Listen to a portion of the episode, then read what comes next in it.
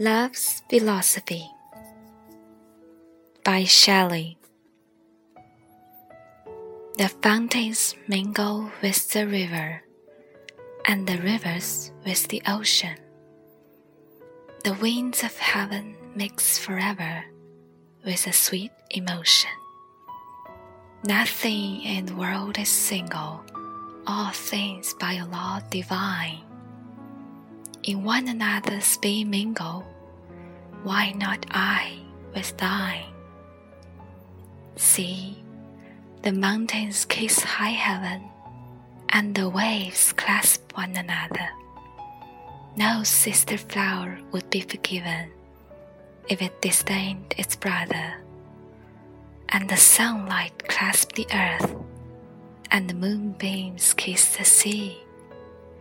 What are all these kisses worth, if thou kiss not me?